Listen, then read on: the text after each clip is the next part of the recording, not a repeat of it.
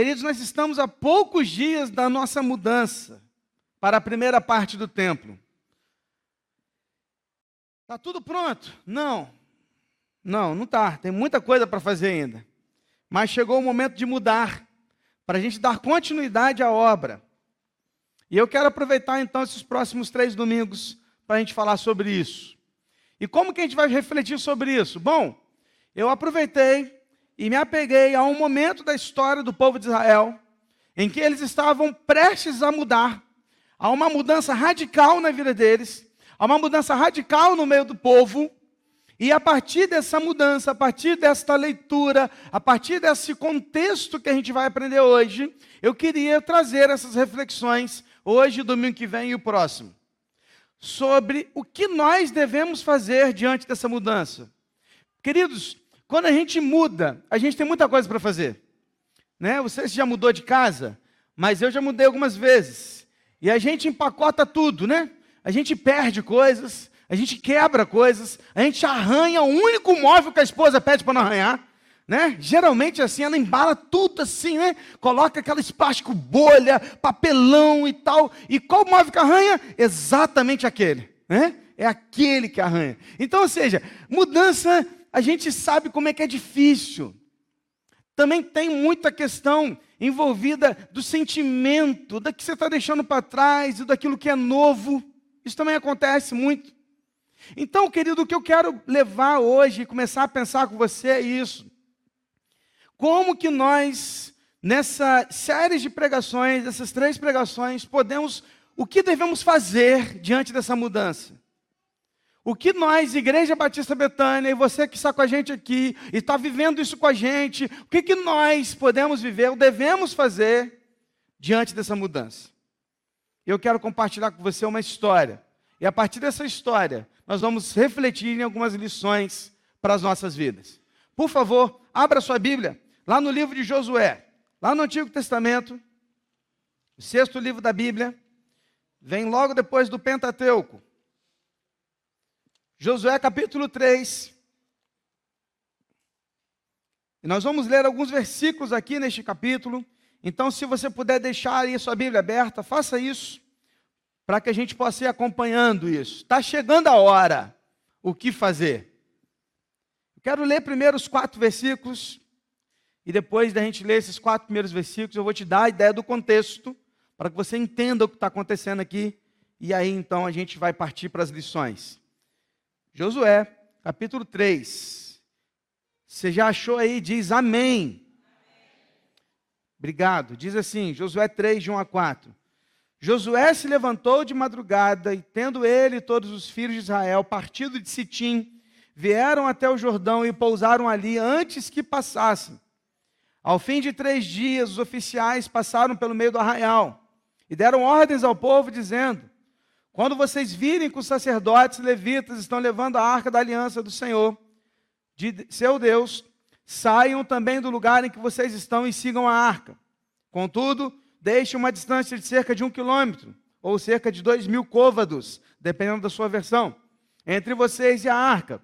Não se aproxime dela. Dessa forma, vocês saberão o caminho pelo qual devam ir, visto que nunca antes passaram por tal caminho. Dá uma parada aqui rápida. O que está acontecendo aqui, irmãos? Por um grande período de tempo, Israel ficou cativo no Egito. Por mais de 400 anos eles ficaram cativos no Egito, escravos, escravizados. Naquele tempo que José foi para o Egito, levou todo mundo e tal. E depois esse tempo passou, os faraós foram mudando, a história foi ficando para trás e a escravidão pegou. Então todo o povo de Israel era escravo no Egito. Até que o clamor de Israel começou a subir e chegar aos céus. Quando eles clamavam pedindo libertação. E Deus então foi preparando até que um dia viesse Moisés. Surge Moisés, que vai ter toda aquela história que você conhece, eu não vou contar a história de Moisés, mas até que chega um momento que ele vive na vida adulta e ele é chamado por Deus para ir voltar ao Egito. Quando ele chega ao Egito, ele clama ao Senhor e ele derrama dez pragas sobre o Egito.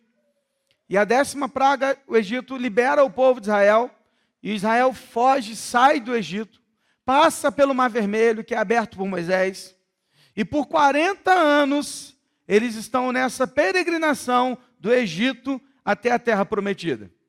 40 anos não porque era muito longe, mas porque o povo se rebelou contra Deus, não acreditou e não confiou que Deus poderia fazer um milagre. E por essa razão uma geração tinha que morrer para que a outra geração entrasse na terra prometida. Passado esse período, passado esse tempo, eles estavam ali clamando por encontrar a terra prometida. Fique imaginando, queridos, nós aqui estamos há poucos dias no novo templo e há poucos anos, creio eu, do templo completo. Amém? Eles estavam há 40 anos, 40, vagando pelo deserto, até que um dia pudessem entrar na terra prometida. Chega então esse dia em que Deus leva Moisés, Moisés não entra na terra prometida, ele sobe ao monte, não é encontrado mais. E quem assume a liderança é Josué. Josué é aquele que assume a liderança do povo, e Josué é quem vai adiante do povo, levando e os guiando, até que eles estivessem, igual nós estamos, na portinha do novo. Eles estavam ali, à porta do tempo novo. Eles estavam à porta de um momento especial na vida deles. Eles estavam à porta de encontrar e pisar na terra prometida. Estavam ali, estava logo ali. E nesse momento de chegar a hora da mudança, Deus chama Josué e lhe dá essa missão. E quando chega essa missão, algumas coisas vão acontecer para que o povo pudesse entrar na terra prometida. E para que o povo entrasse lá, algumas coisas teriam que acontecer. Instruída por Deus, levado por Josué, e guiado pelos sacerdotes, o povo iria ser transformado em algum, naquele momento ali, algumas coisas iriam acontecer para que então eles pudessem entrar na terra prometida. O que, que eu quero trazer para nós hoje é essa comparação.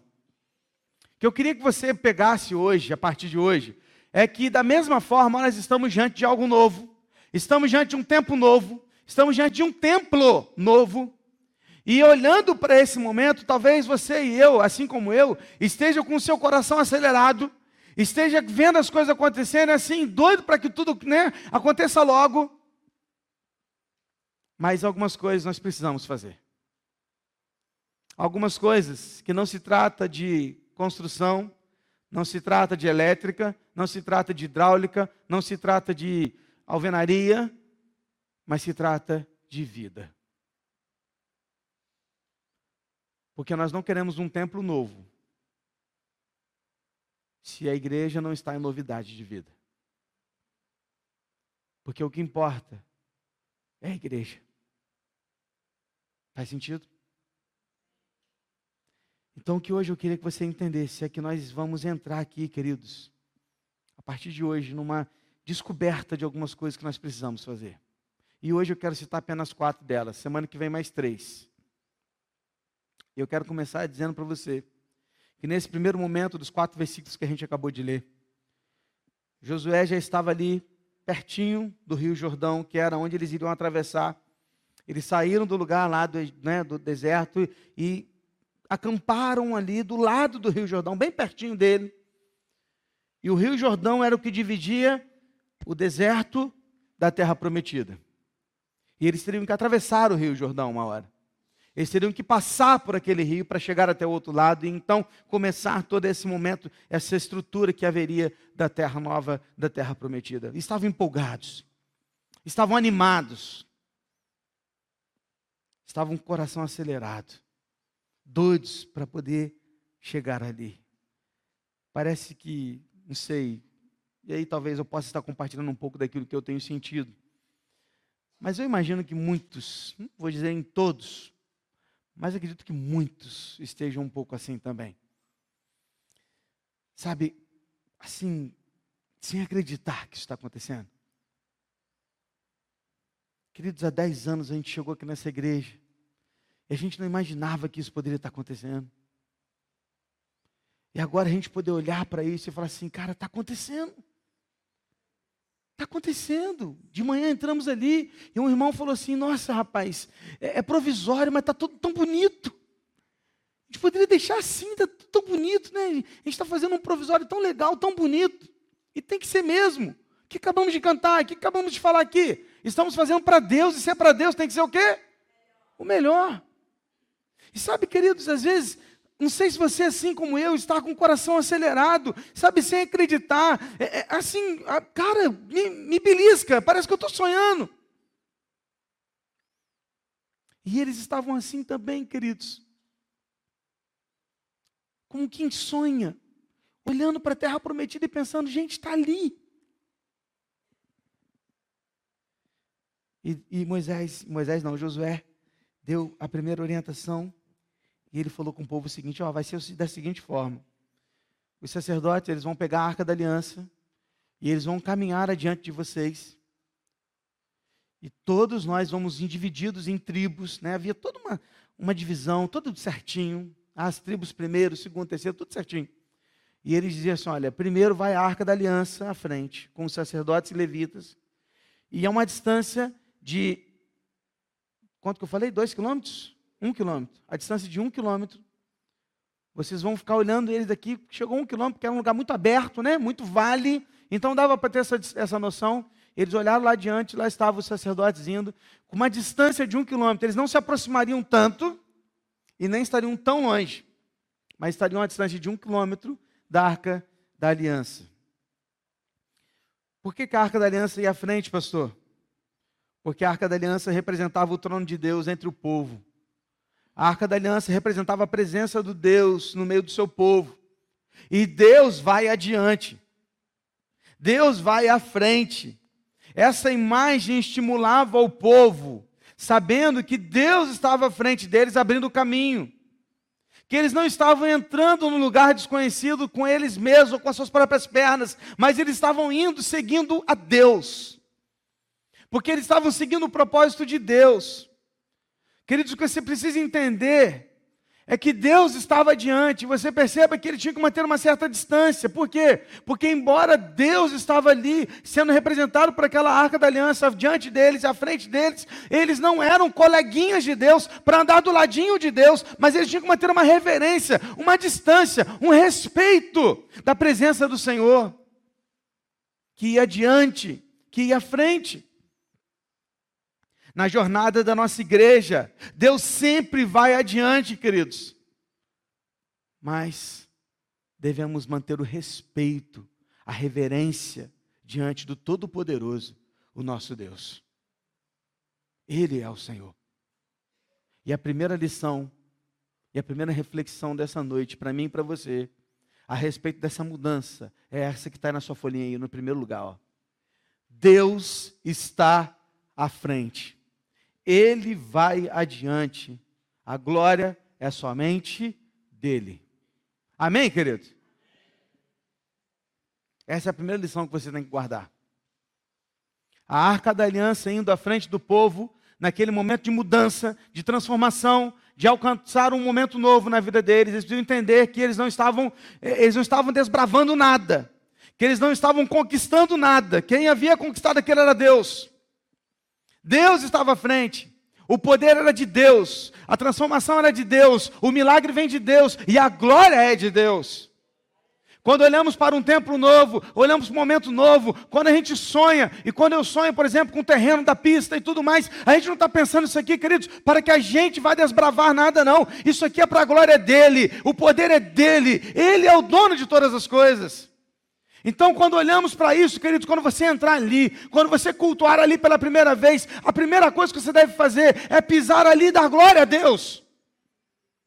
Porque tudo que está sendo feito é por meio dele, para ele, por intermédio dele.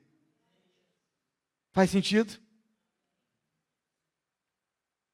Para a nossa mudança acontecer de uma forma plena, verdadeira, sincera, a gente precisa se colocar no nosso lugar. Nós não somos nada. Nós não somos ninguém. O poder é de Deus. A glória também é dele.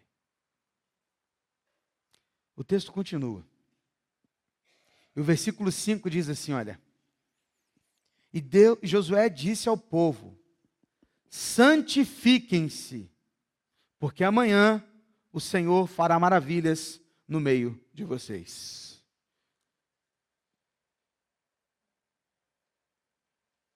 A gente gosta muito da parte B do versículo. Saber que Deus fará maravilhas em nosso meio é maravilhoso, né? A gente gosta, né? Poxa, olha, a gente leu no texto que Deus vai fazer maravilhas no nosso meio. Mas nós não podemos ler um texto fora do seu contexto. Porque a parte A diz o quê? Santifiquem-se. Há uma ordem aqui. Há um imperativo aqui. Santifiquem-se. Isso significa que eles deveriam banhar-se trocar de roupa. Era a ideia de uma santificação daquele tempo. Ou seja, eles deixariam a roupa velha para trás, colocariam uma roupa nova depois de tomar um banho. Pastor, mas isso não era comum? A gente não faz isso todo dia? Não, filho. Você faz isso todo dia, mas eles não. Uma roupa era, ó. Ih, esquece, filho. Quando eles iam experimentar algo novo, a ideia da santificação, da purificação, vem desse transformar-se, de deixar algo para trás e de colocar algo novo. Há um novo começo, queridos. E aquele povo, eles estavam vindo do Egito. E eles tinham práticas do Egito. Eles tinham experiências do Egito, eles conheciam os deuses do Egito. Eles sabiam como que Faraó fazia as coisas e como que aquele povo respeitava o Faraó como um deus. Agora, aquele povo tinha que se despir dessa roupa do Egito. Deixar para trás aquilo que não prestava. Deixar para trás as mazelas, os pecados, as práticas que não agradavam a Deus. E Josué, ele entendendo aquilo, ele olha para o seu povo e fala: Povo, santifiquem-se, abram mão das suas práticas do passado, larguem para trás aquilo que você traz do Egito, deixa para lá as mazelas e os pecados que você carrega, porque é um tempo novo, é algo novo, uma experiência nova, e ao entrar no novo, nós precisamos nos despir, jogar fora o que não presta e colocar uma vida de santidade na nossa vida. É tempo de santificar-nos, queridos. O inimigo não está satisfeito, querido. Você acha que o inimigo está feliz? Nós estamos numa batalha espiritual, queridos. O inimigo não está satisfeito em ver uma igreja que está prosperando, não para a nossa honra, mas para a glória de Deus. Que pessoas têm chegado aqui e têm ouvido a palavra da verdade, que têm ouvido uma pregação contra o pecado. O inimigo não está satisfeito. O que, que ele vai tentar? Ele vai tentar achar as brechas. E nas brechas ele vai tentar fazer nos, nos derrubar. Então, quando Josué entende isso, ele fala: santifiquem-se, fechem as brechas, não deem motivo. Meus irmãos, minhas irmãs, nós precisamos entender isso. Como servos de Deus, devemos santificar as nossas vidas para uma mudança que Deus está fazendo. Porque Deus só fará maravilhas no nosso meio amanhã, se hoje nós decidimos nos santificar. Não espere maravilhas de Deus diante de uma vida miserável e obstinada no pecado. Não espere maravilhas de Deus se você não vem dedicando a sua vida em santidade diante de Deus. Se você tem trocado a, a, a sua prática de vida ministerial, da sua vida com Deus, com a igreja de Cristo, por tantas outras coisas. Não espere maravilhas de Deus. Se você está priorizando outras coisas, senão o Senhor e a igreja de Cristo. O melhor aqui não são as maravilhas que Deus faz, mas a maravilha que Deus trabalha em nós. O melhor aqui não são as maravilhas que Deus faz em nosso meio, mas a maravilha que ele fez e faz em nós. Não é sobre um tempo novo, é sobre uma igreja novidade de vida.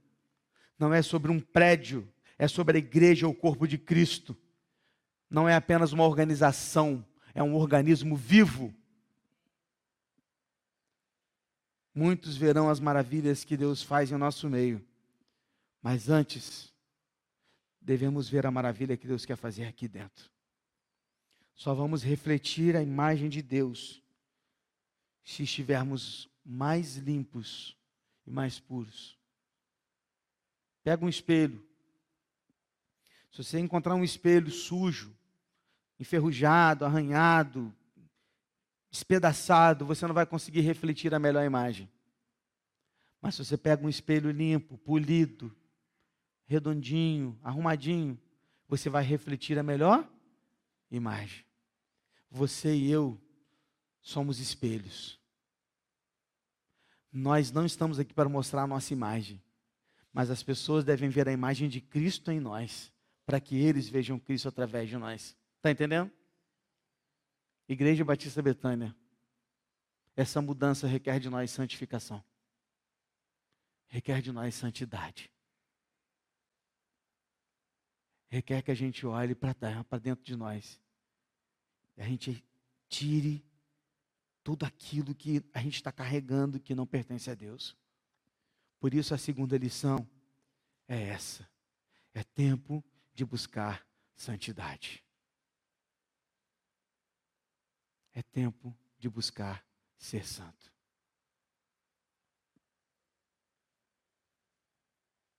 Como é que está a sua vida de santidade hoje?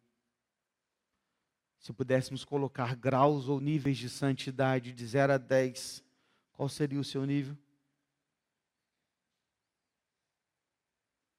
Aonde você está? Se tirássemos a média da santidade desses níveis da igreja, qual seria a média da IBB? Pare e pensa, querido. Vamos tentar medir isso. De 0 a 10. Se eu fosse pegar aqui um papel e eu colocasse na mão de vocês um papelzinho que você colocasse anonimamente a, a nota que você acha que você está de santidade com Deus, e eu pegasse todos esses números, somasse e dividisse pela quantidade de números dos papéis, qual seria a nossa média? Será que tiraríamos pelo menos, pelo menos um seis? Ou estaríamos abaixo da média? Estaríamos abaixo dos cinco? Eu quero que você pense, cara. Eu quero que você reflita. Sabe por quê? Porque às vezes a gente perde a noção e acha que a nossa vida com Deus e a nossa vida de santidade não interfere na igreja de Cristo. Claro que interfere. Nós somos um corpo, queridos. Nós estamos juntos. Se o meu dedo mindinho se machucar, se ele estiver sujo, eu estou prejudicando todo o meu corpo. Então não pense você assim, ah não, mas eu estou na minha aqui, eu estou quietinho, mas eu não tá, também eu não estou trabalhando em ministério nenhum, então o meu nível de santidade não está lá grandes coisas. Mas também, ah, eu não estou muito assim. Como assim não está? Como assim não está? Ou nós estamos juntos ou nós não estamos juntos. Ou você é IBB ou você não é IBB. Ou você é da igreja de Cristo ou você não é igreja de Cristo. O nível de santidade de um interfere no de todos, queridos. Entenda isso, por favor. Por favor. A vida que você tem com Deus interfere diretamente na vida da igreja como um todo. Interfere sim. Estamos falando de uma mudança, de um tempo novo, de um templo novo, mas nós não queremos ir para um templo novo com uma igreja velha, no sentido de estar vivendo em pecado. Mas queremos uma igreja nova, que vive em novidade de vida, se santificando, buscando a santidade de Deus, vivendo para Ele, rasgando a roupa do pecado e colocando a veste de Cristo sendo transformados e lavados pelo sangue de Jesus. Faz sentido para você, meu irmão? Você quer mudar? Você quer algo novo? Santifique-se. Santifique-se hoje, para que amanhã Deus faça maravilhas em nosso meio. Isso não depende de mim apenas, Mas depende de todos nós juntos. Inclusive você que está em casa e não veio hoje. Todos nós. É tempo de buscar santidade. Tempo novo, templo novo para a Igreja Batista Betânia significa santificação. Eu gostaria muito que quando você voltasse para casa, você respondesse essas perguntas que estão aí, ó.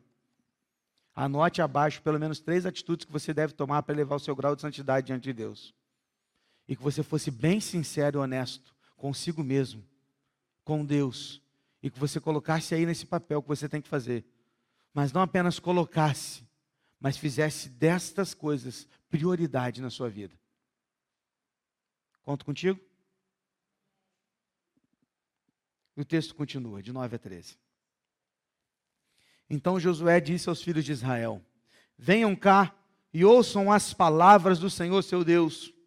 E Josué continuou: Nisto vocês saberão que o Deus vivo está no meio de vocês, e que sem falta expulsará de diante de vocês os cananeus, os heteus, os heveus, os ferezeus, os girgazeus, os amorreus e os jebuseus. Eis que a arca da aliança do Senhor em toda a terra vai passar o Jordão na frente de vocês. E agora escolham doze homens das tribos de Israel, um de cada tribo, quando as plantas dos pés dos sacerdotes que levam a arca do Senhor Deus, o Senhor de toda a terra, tocarem as águas do Jordão, elas serão cortadas, a saber, as águas que vêm de cima, e se amontoarão. Preste atenção.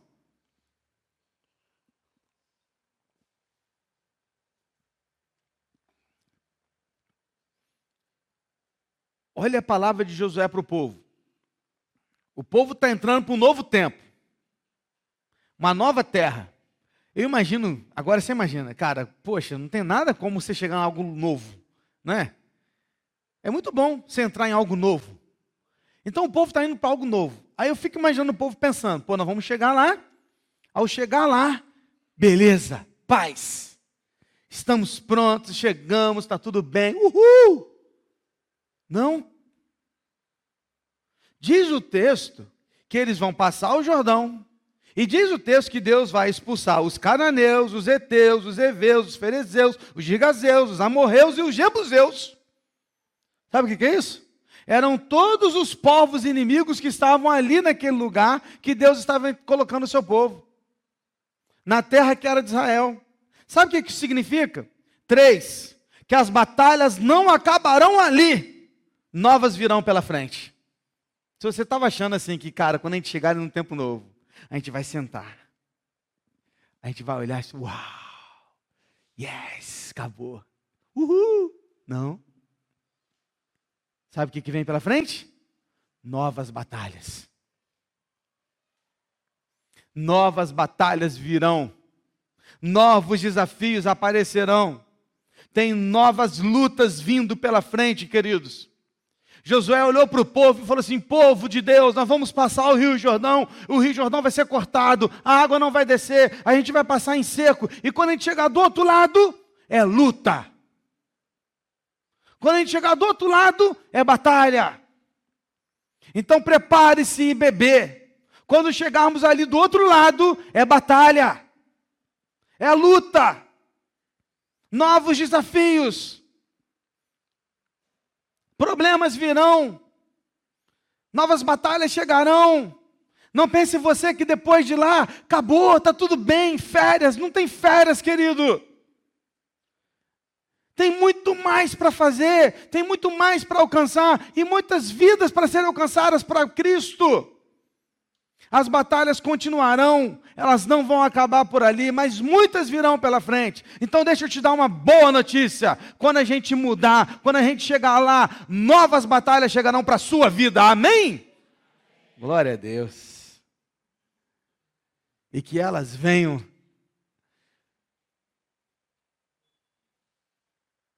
porque estamos com Cristo.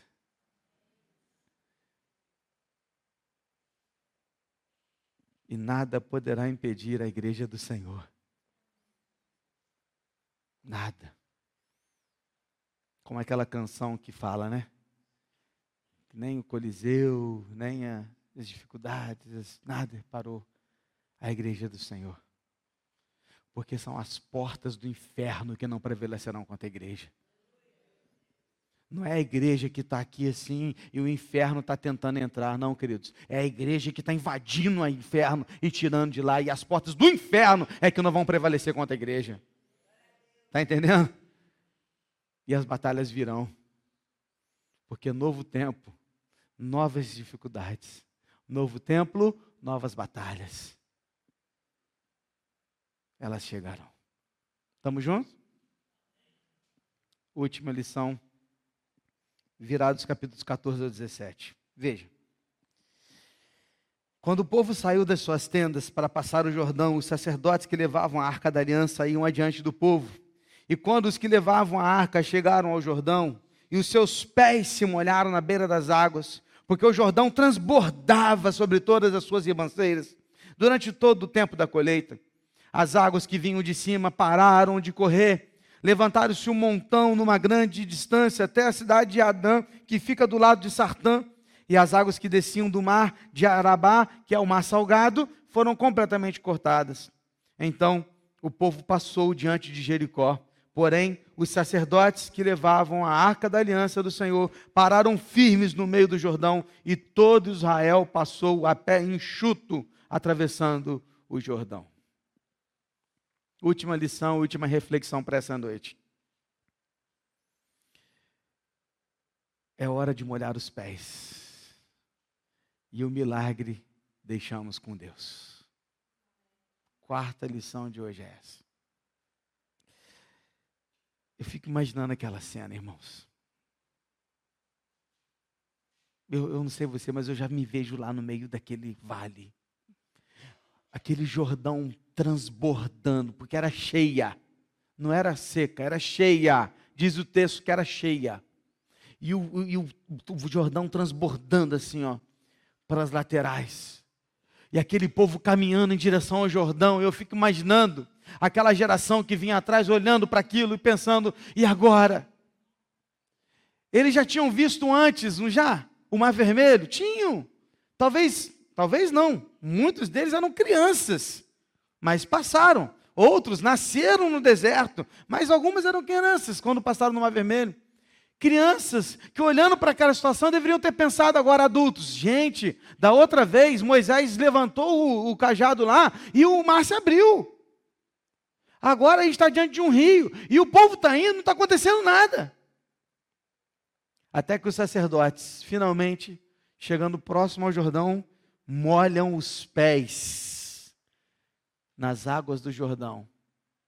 E quando eles molham os pés, ou seja, eles caminham pela fé até o rio. E quando eles molham os pés, a água para de descer.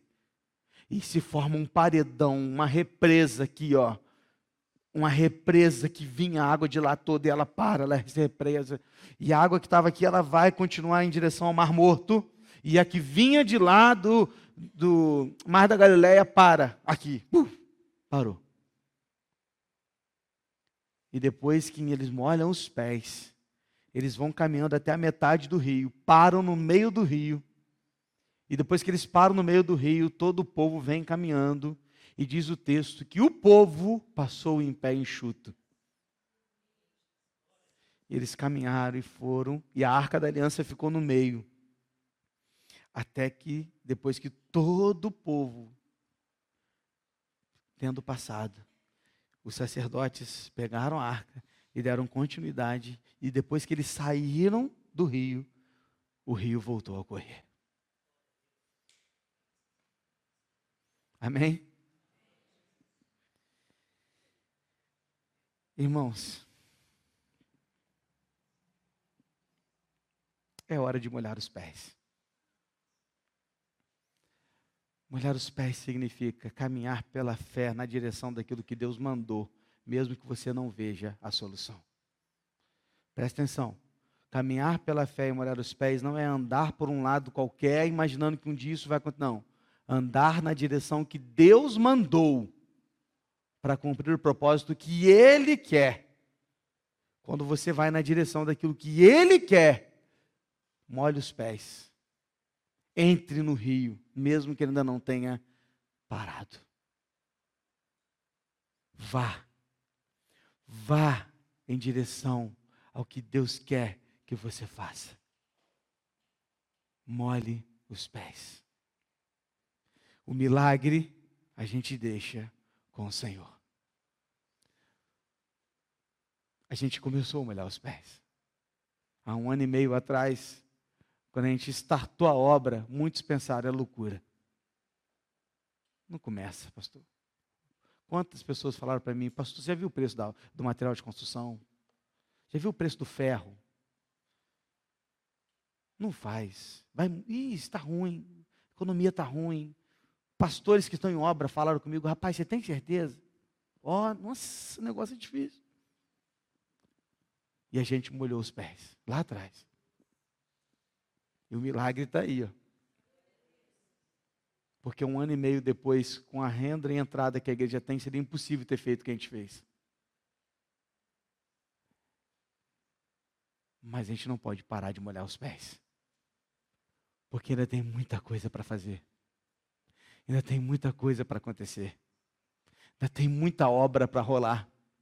Ainda tem muita, muita coisa para a IBB fazer. Mas para isso, a gente precisa molhar os pés. Sabe, queridos, molhar os pés significa ir ao rumo daquilo que Deus quer para você. Deixa eu te falar uma coisa aqui do fundo do meu coração. Presta atenção. Não existe cristão estacionado. Presta atenção. Não existe cristão estacionado. Ou você está avançando pela fé, ou você está retrocedendo pela incredulidade. Não existe ninguém estacionado. No reino de Deus, ou você está avançando, ou você está retrocedendo. Está entendendo isso? Agora a escolha é sua. Porque avançar no reino de Deus muitas vezes significa ter que colocar o pé numa água da qual você ainda não viu parar. Ela ainda está correndo. Mas você sabe que é para lá. E se é para lá e Deus falou, vai, vá. Molhe os pés. O nosso papel é molhar os pés. O milagre fica com Deus. Quarta e última lição é hora de molhar os pés. É hora de fazer mais. Talvez você está aqui hoje e você está olhando para essa obra toda, você está olhando para tudo que Deus está fazendo na igreja Batista Betânia. E não estou falando só de obra, não estou falando de muitas coisas outras, porque a obra é só um, um, uma dessas coisas. E talvez você está olhando para mim e está falando assim, rapaz, de tudo isso aí eu acho que eu não molhei o pé hora nenhuma. É, eu acho que eu não coloquei o pé em nada nesse negócio. Hoje é a oportunidade que Deus está te dando de você molhar os pés. De você olhar para aquilo que Deus quer fazer através da sua vida. E você não ficar estacionado, esperando, esperando que o mar, que o rio pare, esperando que as, as águas parem de correr, para que então você ande. Não, você tem que pôr o pé primeiro, para que depois a água pare. Porque foi assim que aconteceu. E é assim que nós devemos fazer. Mole os pés. Está na hora de molhar os pés. Concluindo. Depois de todos terem passado pelo Rio Jordão, Josué, ele deu uma missão para 12 líderes e depois ele executou algo interessante demais. Sabe o que ele fez? Depois você pode ler em casa. Ele pediu que um líder de cada tribo pegasse uma pedra de dentro do Jordão muito próximo aonde os, a arca da aliança estava. Então eles pararam no meio aqui, então eles foram procurar pedras ao redor de onde a arca estava. Cada líder pegou uma pedra que eles pudessem carregar. E eles levaram até para fora do Jordão. E depois, lá em Gilgal, eles pararam e montaram um altar a Deus com essas doze pedras. E isso era para fazer o povo se lembrar da nova etapa do, nova, do novo tempo, daquilo que Deus fez. Para que toda vez que eles olhassem para aquele memorial, para aquele altar, eles iam se lembrar: um dia nós passamos por aquele Jordão, porque Deus permitiu que a gente fizesse assim. E Josué também fez algo muito interessante, talvez até inusitado. Enquanto o mar ainda estava ali, o mar não, o rio, perdão, às vezes eu mudo, né? Mas o rio Jordão estava parado e a arca ali no meio. Josué veio até aquele meio e ele empilhou doze pedras bem no meio do rio. Empilhou doze pedras e depois ele saiu e deixou doze pedras empilhadas no meio do rio. Ninguém ia ver aquele altar. Ninguém ia ver aquele memorial. Mas as pessoas sabiam que ele estava lá. E aí os pais iam contar para os filhos, que iam contar para os filhos, que iam contar para os filhos. Aquela história. Até que ela chegou até nós. E aqueles monumentos, eles querem nos lembrar algo. O monumento em terra era para fazer-os lembrar que Deus havia aberto o Rio Jordão, conduzindo-os em segurança ao tempo novo, a terra prometida. E o monumento de dentro do rio era para fazer-os lembrar que a vida antiga estava sepultada ali. E daquele momento eles iam viver em novidade de vida. Irmãos, Deus está no controle de tudo, sempre. Naquele dia, Deus controlava o seu povo e as águas do Jordão. Tanto o seu povo quanto as águas do Jordão obedeceram a sua voz. E por fim, tudo isso glorificou o nome do Senhor. O que eu quero te dizer hoje, querido, é o seguinte: esse tempo de mudança é tempo de você olhar para tudo isso, sepultar uma vida antiga de pecado no, no, no tópico de santidade, colocar tudo lá atrás e deixar para trás, e olhar para frente, porque grandes coisas o Senhor há de fazer através dessa igreja. Mas para que Ele faça, nós precisamos nos santificar. Porque a maravilha só vai acontecer amanhã, se hoje nós nos santificarmos. Quatro coisas que nós precisamos fazer, ou nos lembrar. Primeiro, Deus está no controle de tudo. Segundo, nosso papel é obedecer e avançar. Terceiro, é hora de molhar os pés e avançar. E quatro, a conquista é logo ali. Feche seus olhos. Coloque sua vida diante do Senhor, diante dessa reflexão.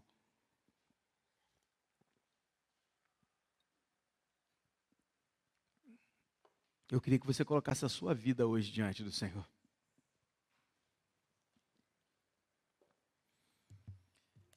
Está chegando a hora.